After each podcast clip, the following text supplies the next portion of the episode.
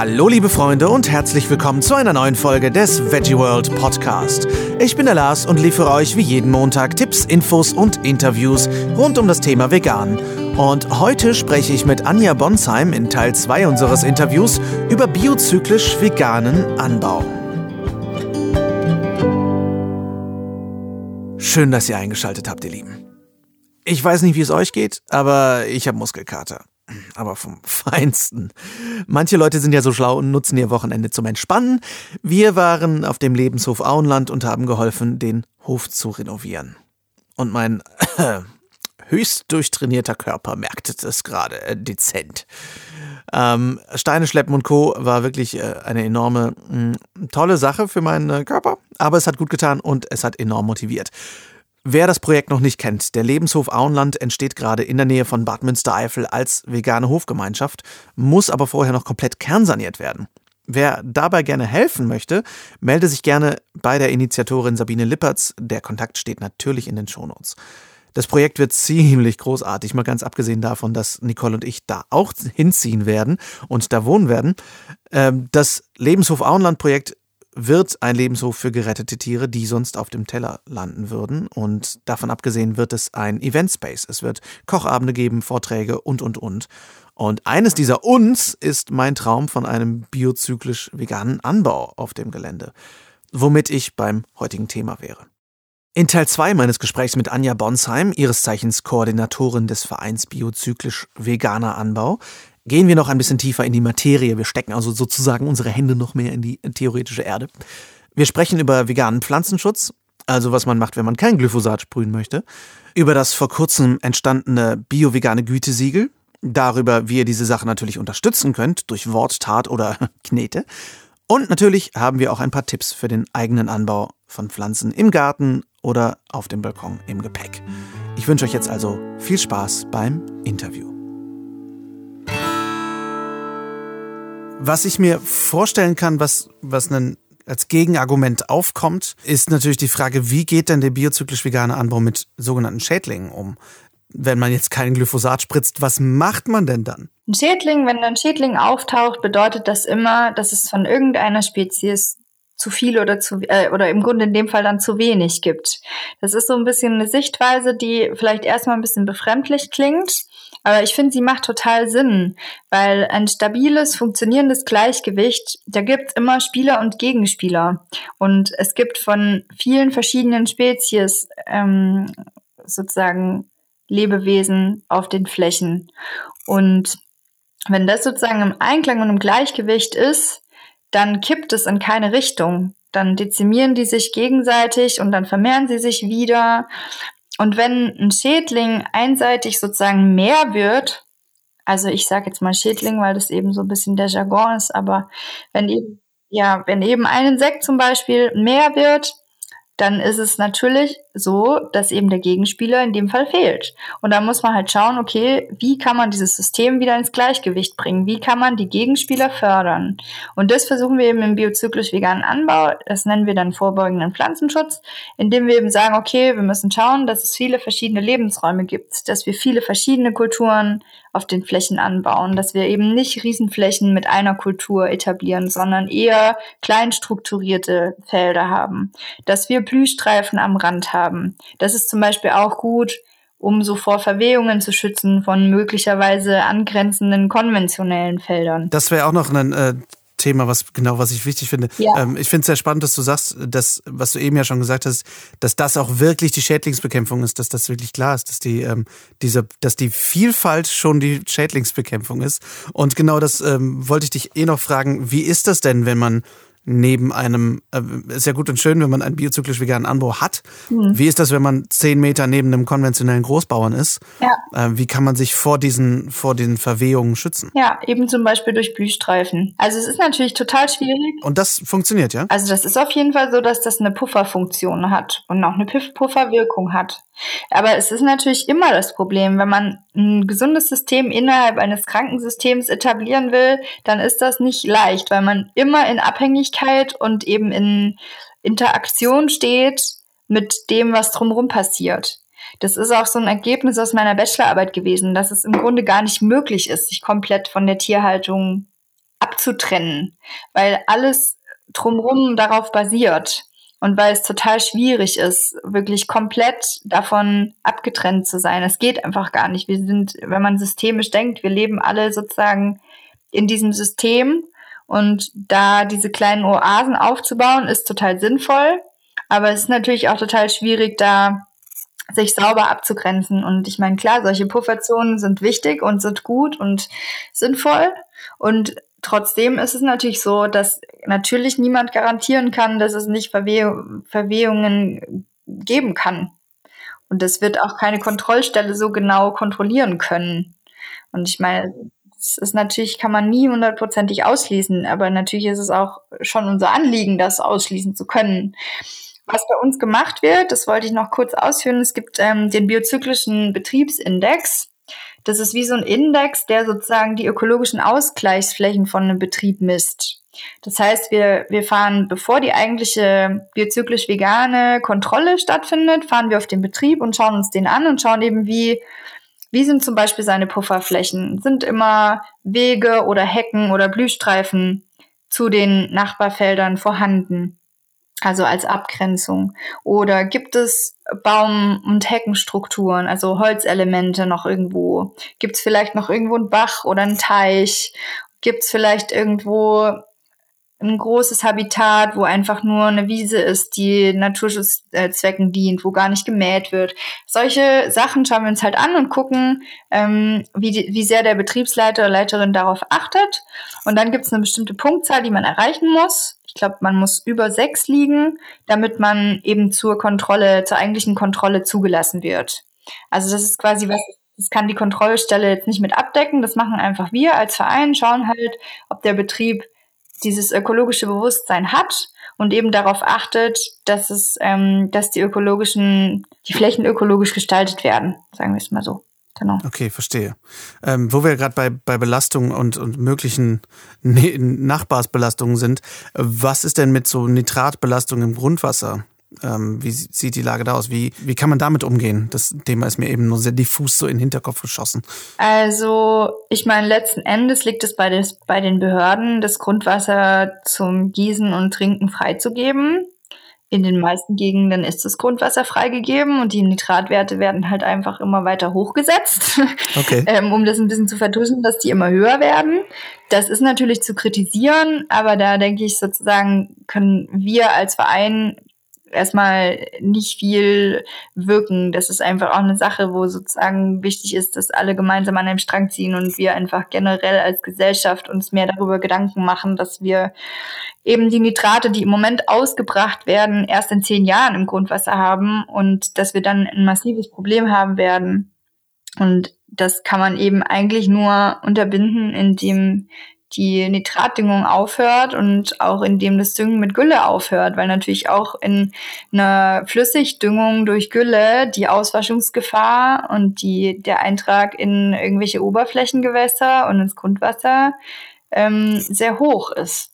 Was man eben zum Beispiel, wenn man mit Kompost düngt, der lange gelagert hat, der eben schon fast Erde ist, äh, nicht hat.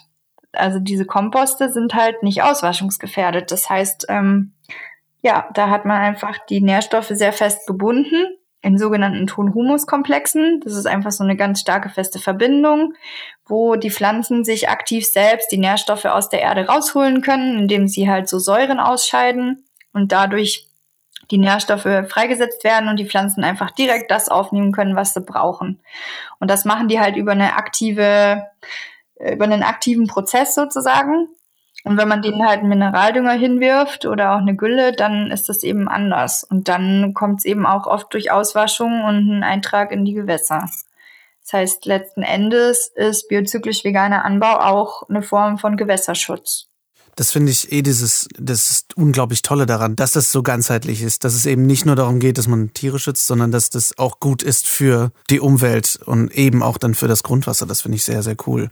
Bekommt ihr auch mit eurem Verein Gegenwind, gerade wenn es jetzt so aus, aus größeren Betrieben oder irgendwelchen Verbänden? Kriegt ihr da Probleme? Also ich meine, letzten Endes ist es momentan so, dass wir noch sehr klein sind. Es gibt mit, also im Moment ja erst zwei Betriebe, die zertifiziert sind. Es werden jetzt dieses Jahr ein paar mehr, aber es ist äh, im Moment ja noch sehr, sehr überschaubar, wenn man sich klar macht, dass sozusagen, ich glaube, 25.000 Biobetriebe in Deutschland gibt. Und dass es, wenn man sich das anschaut, schon so ist, dass wir uns noch in einer sehr, sehr, sehr kleinen Nische befinden.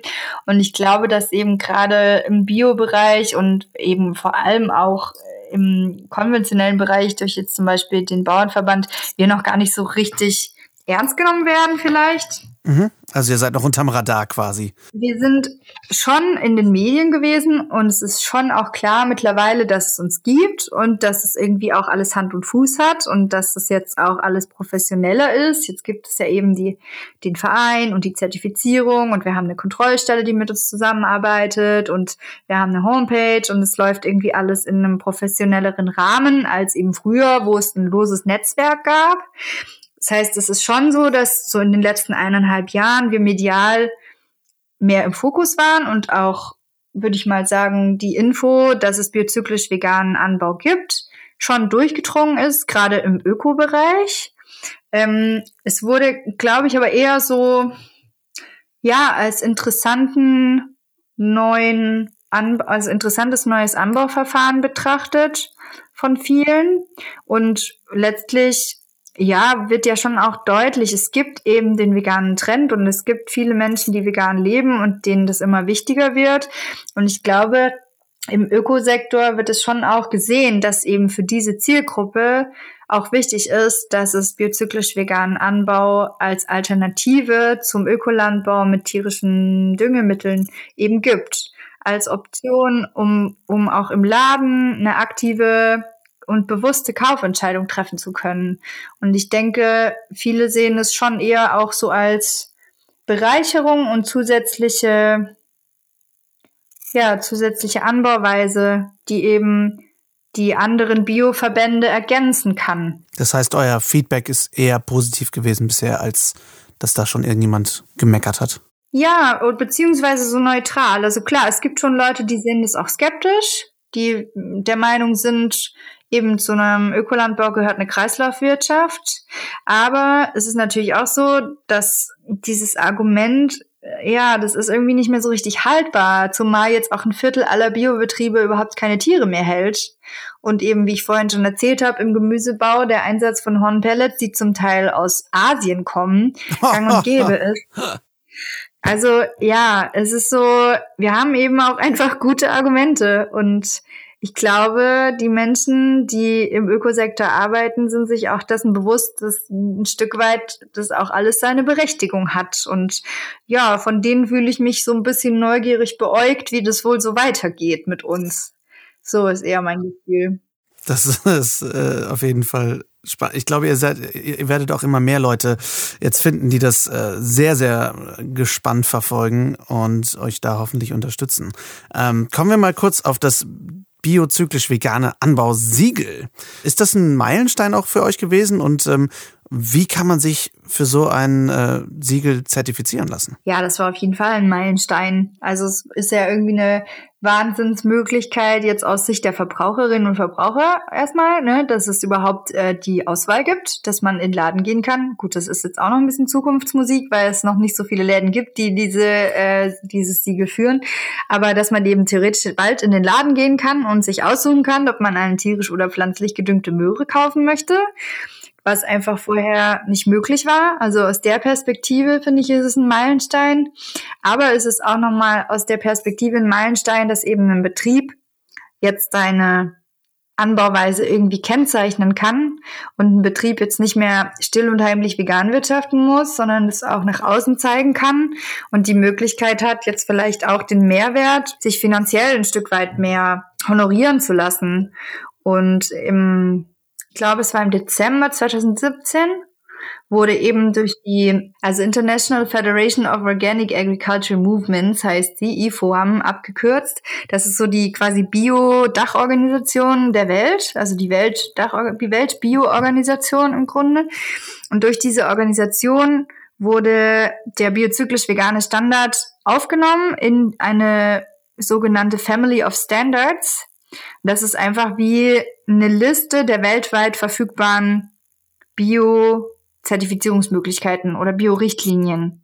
Und durch diese Aufnahme in die Family of Standards, durch die IFOAM, ähm, ist natürlich auch nochmal ein ganz großer Schritt passiert, weil dadurch können eben weltweit Betriebe die Möglichkeit nutzen, sich von einer Zertifizierungsstelle kontrollieren und zertifizieren zu lassen und ihre Produkte zu labeln.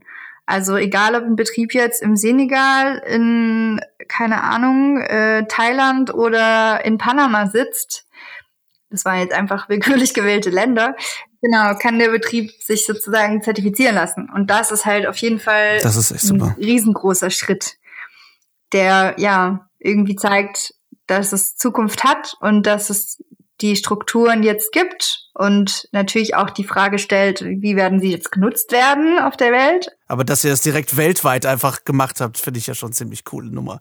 Ja, und ich glaube, es ist eben auch die Zukunft und irgendwann werden das auch andere Länder erkennen. Und die Frage ist natürlich einfach nur noch, ja, welche Zeit es braucht, bis mhm. die Betriebe da aufspringen und bis die Verbraucherinnen sich bewusster werden darüber, dass es wichtig ist, anders zu konsumieren. Nehmen wir mal an, ich bin jetzt ein, ein Betrieb, der umsteigen möchte. Wie, wie kann ich mich bei euch zertifizieren lassen? Wie läuft so ein Prozess ab? Also du würdest dich bei mir melden. Du würdest zum Beispiel meinen Flyer äh, irgendwo finden oder würdest auf einer Messe meinen Vortrag hören und würdest dich bei mir melden und dann würde ich dir dich sozusagen bitten, bei uns Mitglied zu werden. Das ist so die Voraussetzung. Also ein Betrieb muss schon bei uns Mitglied sein, damit das ganze Prozedere sozusagen funktioniert und damit wir uns ja auch tragen können und das Ganze überhaupt unterstützen können. Und dann ähm, würd, würde ich oder jemand anderes aus dem Verein zu diesem Betrieb hinfahren und dann würden wir sozusagen gemeinsam besprechen, ob der Betriebsindex, also den würden wir erheben, würden wir über alle Flächen gehen, uns die anschauen, dann würden wir zusammen gucken, ob der sozusagen ausreicht oder ob noch irgendwelche Empfehlungen oder irgendwelche Maßnahmen ergriffen werden müssen, die wir dann quasi so empfehlen würden so sowas wie es soll eben dort und dort noch ein Blühstreifen entstehen. Oder die und die Kulturen könnte man noch sehr gut als Mischkultur anbauen. Und dann oder vielleicht da hinten könnte man noch super noch einen Komposthaufen äh, etablieren, solche Sachen. Und würden dann quasi als nächstes die Kontrollstelle beauftragen, mit dem mit dem Betrieb Kontakt aufzunehmen. Und dann würden die einen Termin vereinbaren und dann würde die Kontrollstelle kommen und würde die Kontrolle durchführen und dann eben sobald sie das alles formal bürokratisch zusammen haben, die Zertifizierung, so, eine, so ein Zertifikat schicken. Und daraufhin müsste der Betrieb noch eine Zeichennutzungsvereinbarung unterschreiben mit eben diesen griechischen Zeichengebern, von denen ich vorhin auch schon gesprochen habe. Und dann dürfte der Betrieb die Produkte mit dem Label versehen. Wie kann ich jetzt, wenn ich zum Beispiel diesen Podcast hören sollte gerade und denke, oh mein Gott, das muss ich unterstützen. Was kann ich tun? Wie kann ich euch da unterstützen? Ja, und was kostet das? also es gibt äh, natürlich die Möglichkeit, bei uns Mitglied zu werden. Das ist natürlich auch was, was uns ganz unmittelbar unterstützt. Wenn Mitgliedsbeiträge fließen, dann können wir besser arbeiten, das ist ja ganz klar. Ähm, da gibt es einmal die Möglichkeit, ähm, natürliches Mitglied zu werden. Da kostet der Mitgliedsbeitrag 50 Euro im Jahr und es gibt einen Aufnahmebeitrag von 50 Euro. Also den muss man sozusagen einmalig bezahlen und dann ist man Mitglied und dann zahlt man einfach jährlich 50 Euro. Dann hat man die Möglichkeit, ganz normal als Mitglied in der Mitgliederversammlung mit abzustimmen und eben, genau, bekommt so ein bisschen ähm, die News so mit von mir. Es gibt aber auch die Möglichkeit, einfach Fördermitglied zu werden. Wenn man jetzt irgendwie sagt, man hat jetzt nicht die Zeit, auf Mitgliederversammlungen zu kommen und sich groß einzubringen, dann kann man eben nicht mit abstimmen als Fördermitglied, sondern fördert eben das Ganze eher durch einfach ideelle finanzielle Unterstützung. Und dieser Mitgliedsbeitrag ist frei wählbar. Das heißt, wenn ihr Bock habt, uns zu unterstützen, könnt ihr auch einfach ähm, Fördermitglied werden und den Mitgliedsbeitrag, den ihr im Jahr Lust habt zu zahlen, bezahlen und uns dadurch einfach durch finanzielle Unterstützung da euren Teil beitragen. Und genau, natürlich gibt es die Möglichkeit zu spenden. Wir haben, können auch Spendenbescheinigungen ausstellen, weil wir ja gemeinnützig sind. Genau, und wenn jetzt jemand sagt, hey, ich habe total Bock, eure Homepage ähm, noch ein bisschen schicker zu machen, weil ich total der IT-Freak bin, ähm, oder jemand sagt, hey, ich will unbedingt, keine Ahnung, einen neuen Flyer entwerfen, weil ich Designerin bin, dann sind natürlich solche, ja, ganz direkten Wege uns zu unterstützen auch möglich. Ah, das ist natürlich sehr interessant. Ich bin ja großer Fan von solchen Sachen, äh, auch von solchen Netzwerkereien. Äh, da fällt mir, fallen mir vielleicht auch die ein oder anderen Namen jetzt gerade schon ein. Ähm, das ist ja sehr, sehr cool. Und ich glaube, das ist ja mal eine sehr geringe ich sag mal, Hemmschwelle, um euch da zu helfen, dass man sich sagt, ja, ich muss aber 200 Euro im Jahr bezahlen, sonst darf ich gar nichts da helfen. Ähm, das klingt wirklich sehr cool. Und ich denke, man muss einfach auf eure Internetseite gehen und findet da alle Infos, wie man Fördermitglied, Mitglied oder sonstiger Unterstützer werden kann. Genau. Was mir gerade natürlich aber auch noch einfällt, es gibt ja auch noch ganz viele andere Möglichkeiten, wie man die ganze Sache unterstützen kann. Zum Beispiel, indem man einfach selber einen Garten hat oder ein paar Töpfe auf dem Balkon, in denen man eben vegan anbaut oder auch indem man zum Beispiel, wenn man Bock hat, bio-veganes Gemüse zu essen, sich zum Beispiel als Community zusammenschließt, also als Verbrauchergemeinschaft und vielleicht auf einen Gemüsebaubetrieb einfach mal zugeht und sagt, hey, wie düngst du denn? Wir möchten gerne vegane, vegan gedüngtes Gemüse es gibt da diesen Verein, könntest du dir nicht vorstellen, auf biozyklisch vegan umzustellen. Und wir würden das Gemüse, wir würden dich dabei unterstützen und vielleicht äh, für dich Vermarktungswege suchen oder das Gemüse dir selber abkaufen. Also da gibt's ja auch viele Möglichkeiten, wie man sozusagen als Verbraucherin oder Verbraucher ja, Betrieb, auf Betriebe zugehen kann und sozusagen eigene Initiativen starten kann und anregen kann, davon erzählen kann. Jeder, der vielleicht in veganen Gruppierungen, Initiativen, Vereinen, Tierrechtsgruppen unterwegs ist, kann einfach davon er erzählen, davon sprechen. Und ähm, natürlich ist auch die Kaufentscheidung irgendwie wichtig. Wenn im Laden, wenn ihr im Laden irgendwo ein Produkt entdeckt, auf dem das Siegel drauf ist, dann natürlich auch zu diesem Produkt zu greifen und nicht zu der Biomöhre, die daneben liegt. Das ist natürlich auch irgendwie ein Signal, was man sendet. Gibt es dazu irgendwelche Ressourcen, die uns helfen können, das zu starten, wenn wir da keinen Peil von haben? Also ich empfehle auf jeden Fall, mit dem Kompost anzufangen. Einen Komposthaufen anzulegen, am besten sogar zwei. Also wirklich ähm, den Kompost als Ressource wirklich zu nutzen und ähm, sich auch ein gutes Kompostsystem zu überlegen und das zu etablieren. Mm, es gibt so ein bisschen als Hilfestellung ein Buch, das ich sehr empfehlen kann. Das heißt Peaceful Gardening. Das ist von Susanne Heine und ähm, da dreht sich eben alles ums bio-vegane Gärtnern, wirklich dieses Do-it-yourself-Prinzip. Wie geht's? Wie kann man es ähm, einfach umsetzen? Ähm, das finde ich ein voll schönes Buch, was irgendwie so diese ganzen Schritte irgendwie sehr gut erklärt. Ne? Wie lege ich einen Komposthaufen an?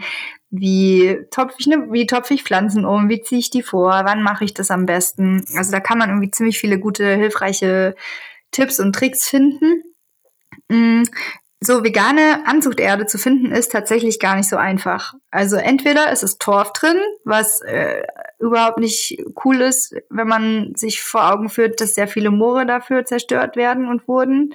Ähm, oder ist es eben organische Substanz drin, das ist im Grunde nichts anderes als Hornmehl, Haarmehl etc. Ähm, das steht oft gar nicht so explizit drauf, aber kann man von ausgehen, dass es da drin ist. Es gibt ein paar Firmen, die vegane Erde anbieten. Da muss man einfach mal googeln und die sich dann zur Not auch einfach bestellen. Es gibt auch ähm, zwei Firmen, die veganen Dünger vertreiben. Also wenn man zum Beispiel mit dem Kompost noch ein bisschen Zeit braucht und der eben noch nicht fertig ist oder so, kann man auch erstmal sich einfach veganen Dünger kaufen. Da gibt es zum einen einen von der Firma Arias. Und zum anderen gibt es eine Firma, die nennt sich Klepura. Die stellen ähm, quasi so Kleepellets her. Also das gleiche, was die äh, bösen Schlachthöfe mit ihren Horn- und Federmehlresten machen, machen, macht diese Firma eben mit, mit Kleegras. Oder vielleicht auch nur reinem Klee. Ich glaube nur reinem Klee, genau. Und Klee ist eben sehr stickstoffhaltig und diese Pellets kann man einfach als ganz normalen Dünger mit in die Tomatenpots reinmachen oder auch einfach mit in die, in die Beete mischen. Und das ist, glaube ich, ganz gut verfügbar. Die haben da sehr gute Erfahrungen und den kann man zum Beispiel auch einfach verwenden, um erstmal eine andere Möglichkeit zu finden, als tierisch zu düngen mit Mist oder sonstigen tierischen Substanzen. Genau, dann empfehle ich auf jeden Fall zu mulchen, also die, das Unkraut nicht wegzuschmeißen. Also man kann es natürlich auch auf den Kompost schmeißen, aber das Unkraut einfach liegen lassen. Dadurch wird die Verdunstung ein bisschen aufgehalten. Man muss nicht so viel gießen. Ähm, es kommt nicht so viel Beikraut durch, man hat nicht so viel Arbeit, muss man ein bisschen auf Schnecken aufpassen. Aber das Mulchen ist auf jeden Fall auch eine sehr ähm, sinnvolle Geschichte. Ja, und dann natürlich Vielfalt, sehr viel Vielfalt. Und ähm, ich habe mich neulich dabei ertappt, dass ich irgendwie ähm, die Möglichkeit hatte, Blumen auszusehen. Und dachte ich so, ja, Blumen, die kann ich ja gar nicht essen und so. Und dann irgendwie zu merken, Moment mal, in was von Kategorien denke ich denn eigentlich? Weil Blumen und alles, was blüht, unglaublich wertvoll ist auszusehen, dadurch, dass wir dadurch die, also, weil wir dadurch die Wildbienen fördern und sämtliche Insekten, die eben bestäuben und die auf blühende Pflanzen angewiesen sind, unterstützen können und eben dadurch auch indirekt die Vielfalt wieder fördern. Also es ist einfach, ähm, wichtig, dass man sich das vor Augen führt, dass Blühpflanzen auch sehr wichtig sind einzubauen in den Garten und man eben nicht nur Gemüse anbauen sollte, sondern schon auch darauf achten, dass man Blühpflanzen einbaut. Das finde ich sehr lustig, dass du das sagst, weil ich genau den gleichen Gedanken immer habe. Ah, wenn ich es nicht essen kann, hat es keinen Wert. Gute Lernerfahrung, definitiv. Sehr wichtig. Ja, nebenbei gesagt, man kann auch sehr viele Blühpflanzen essen. Das stimmt. Das ist nämlich noch der zweite Trugschluss, dass man die nicht essen kann. Ja. Das stimmt. Hast du denn äh, Kauftipps für diejenigen, die jetzt nur noch mit klammem Gefühl in den Biomarkt gehen und in freudiger Erwartung irgendwie das Bio-Vegan-Siegel suchen? Äh, wo kriegt man denn schon Bio-Vegan zertifizierte Produkte? Also es ist so, dass der Lebensmitteleinzelhandel im Moment noch sehr skeptisch ist, ein neues Siegel ins Sortiment aufzunehmen. Da gibt es ja immer Menschen, die darüber entscheiden, welche Produkte gelistet werden und mit diesen Menschen muss man erstmal in Kontakt treten und muss mit denen sprechen und muss sie überzeugen. Und die sind momentan noch sehr skeptisch und eher der Meinung, dass ein neues Siegel die Konsumentenschaft verwirren würde, weshalb wir da noch nicht so sehr erfolgreich waren, ähm, den Lebensmitteleinzelhandel eben als neuen Vermarktungsweg für die Betriebe zu gewinnen. Im Moment ist es so, dass der Bernd Kugelmann, der eben in Fall, der diesen Betrieb in der Pfalz hat und leitet, ähm, aufgrund seiner Erfahrungen mit dem Lebensmitteleinzelhandel seine Produkte teilweise ohne das Siegel an den Lebensmitteleinzelhandel verkauft, was natürlich sehr schade ist, weil dann kann man sie eben wieder nicht mehr auseinanderhalten. Aber er hat auch seit 1. Mai also seit einem Monat, einen Online-Shop ins Leben gerufen. Der nennt sich Möhre ohne Mist. Und in diesem Online-Shop werden ausschließlich biozyklisch vegane Lebensmittel, also in, in dem Fall im Moment vor allem sein Gemüse und sein Salat und Rhabarber und Erdbeeren, vermarktet. Das heißt, ähm, es gibt zumindest die Möglichkeit, auf möhreohnemist.de eben über diesen Online-Handel sich das Gemüse zu bestellen. Ähm, wir arbeiten da natürlich dran weiterhin, dass wir da immer schön anklopfen beim Lebensmitteleinzelhandel. Und im Moment ist es so, dass dieses biozyklisch vegane, die biozyklischen veganen Produkte aus Griechenland in einigen Biomärkten, glaube ich, im, in Nordrhein-Westfalen auch verkauft werden. Ich weiß jetzt allerdings nicht genau in welchen, aber eben in Bioläden und in Österreich in einigen Bioläden. Also das sind gerade im Moment die Vermarktungswege, die es gibt. Ähm, ja, da kann sich noch einiges verbessern, meiner Meinung nach. Nochmal abschließend vielleicht ein, zwei, äh, ein, zwei Fragen äh, zu dir ähm, persönlich, was mich da jetzt interessiert. Wenn das ja ein gemeinnütziger Verein ist, was ist deine Arbeit, mit der du deine Brötchen verdienst? Ja, ich, also ich habe sozusagen im Verein eine halbe Stelle mhm. und ähm, genau, hab, äh, mach die im Homeoffice. Das ist ganz schön. Und äh, genau, kann davon auch gerade so gut, ganz gut leben. Also so, ah, dass okay. ich leben kann. Ich habe, glaube ich, nicht so einen hohen Lebensstandard. Ich habe kein Auto, ich lebe in der WG. Das funktioniert ganz gut. Genau. Und ich merke einfach, dass es mir sehr viel gibt, dass ich das äh, beruflich mache, was ich vorher ehrenamtlich gemacht habe und was ich einfach auch, hm, ja, wo ich einfach sehr selber dahinter stehe und selber auch motiviert bin, dass sich das so etablieren kann. Und ja, es ist einfach voll die schöne Möglichkeit und Chance für mich, dass sich daraus, dass sich daraus ein Beruf ergeben hat oder eine Berufung. Finde ich total super, weil äh, das ja für viele schwer ist, ihre Vorstellung von Berufung als Beruf auszuleben. Und ich glaube ja fest daran, dass man Beruf und Berufung auch gerade als Veganer oder Veganerin ähm, irgendwie umsetzen kann. Und das finde ich super. Und gerade wenn du sagst, dass du auch nicht so den hohen Lebensstandard hast, ähm, ich finde, das klingt immer so negativ, aber ich finde das super. Ähm, gerade diese Vorstellung, hohe Fixkosten haben zu müssen, finde ich total absurd und ähm, versuche auch eher selber immer eher minimalistischer zu denken und dafür mehr erreichen zu können, weil man einfach nicht so viel arbeiten muss, um einen hohen Lebensstandard zu halten. Äh, das finde ich total super. Ja. Ähm, was machst du denn, wenn du mal abschalten musst, wenn du jetzt viel irgendwie unterwegs bist und, und dich um dieses Thema vegan und Anbau und Landwirtschaft und so die ganze Zeit damit beschäftigst? Schaltest du auch mal komplett ab und machst was ganz anderes oder bist du da 100% immer fokussiert? Es gibt ja solche Leute. Nee, ich mache auch gerne viele andere Dinge. Also ich bin total gerne in der Natur. Ich mag es total gerne, Pflanzen sammeln zu gehen draußen, also daraus Tees zu trocknen und überhaupt einfach draußen zu sein, joggen zu gehen, wandern zu gehen. Ich fahre gerade auch sehr viel Fahrrad. Ich ähm, mache Yoga und ich mache im Moment auch ähm, eine therapeutische Fortbildung, die so an verschiedenen Wochenenden im Jahr stattfindet und ähm, lerne, wie man äh, die Heldenreise anleitet. Das ist ein Selbsterfahrungsseminar, was genau, was ein so ein bisschen mehr mit sich selbst in Kontakt bringt. Und das äh, ja lerne ich gerade anzuleiten. Und eben so gestalttherapeutische Elemente sind eben auch Teil davon. Die lerne ich gerade kennen. Das ist so mein anderes Feld, für das ich brenne, die Gestalttherapie. Ich glaube auch, dass es wichtig ist, immer einen Ausgleich zu haben irgendwo, damit man nicht komplett ausbrennt in einem Thema. Heldenreise kenne ich lustigerweise vor allem aus dem Drehbuchschreiben, wo ja auch die Heldenreise ein klassisches Modell zur Geschichtsentwicklung ja. ist. Ja, genau, es ist ja dieses Mythos. Das ist dasselbe Prinzip? Na, es ist halt ein Mythos, ne? Es ist ein Mythos mit verschiedenen Stationen und darauf baut es schon auch auf, aber eben ähm, auf eine sehr persönliche Art und Weise. Mhm. Ja. Okay, spannend. Ähm, zwei Fragen habe ich noch. Ähm, oder drei Fragen, um genau zu sein, weil ich, mir immer noch was einfällt. Zum einen, was hat dich als, als letztes so richtig inspiriert? Was war das letzte, wo du gesagt hast, boah, das hat mich richtig angekickt? Ich war auf dem Vegan Street Day Stuttgart mhm.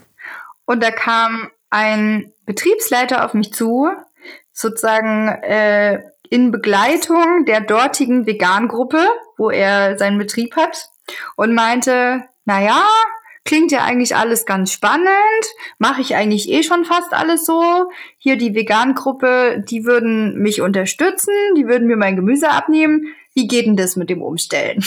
Wow. Das fand ich voll cool. Und da dachte ich so, ja, genau so muss es laufen. Es muss eine Gruppe geben, die da irgendwie diesen Menschen vermitteln kann, ja, wir wollen es und das hat voll Zukunft und wir stehen da hinter dir. Und es muss eine Offenheit geben von einem Betriebsleiter zu sagen, okay, ich höre mir das mal an, ich gucke mir das mal an, ich ähm, probiere es einfach mal aus. Und ähm, das hat mich total gefreut und das Ganze auch noch in meiner Heimat in Süddeutschland. Mhm. Ähm, ja, das war für mich total schön zu sehen, weil ich diese Gegend, in der ich aufgewachsen bin, auch eher als ja, sagen wir mal, konservativ erlebt habe. Und ja, total schön finde, dass auch dort sich langsam vegane Strukturen etablieren und dass auch dort Betriebe gibt, die ja dafür in Frage kommen, die das ähm, erstmal ja mit einer Neugier und einer Offenheit betrachten und sich das eben vorstellen können. Das war für mich sehr schön und sowas motiviert mich dann auch immer sehr. Total. Vor allem der Gedanke, dass diese Grassroots, diese Graswurzel-Idee dahinter, dass Verbraucherinnen was verändert haben. Ne? Also ich, ich habe heute noch mit meiner Frau Nicole drüber geredet, dass ich, wie sehr ich es hasse und wie sehr es mir langsam überläuft, dass Leute immer wieder sagen, die Politik muss doch was verändern.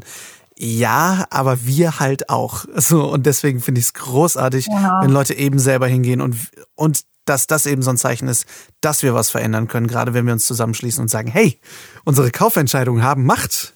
Schau mal her, lieber Landwirt. Finde ich großartig. Genau, es muss beides an Hand in Hand gehen und es hilft nicht, sich auf die faule Haut zu legen. Das, äh, wir sind alle Teil dieser Gesellschaft und ja, sowohl von oben als auch von unten dürfen die Menschen aktiv werden.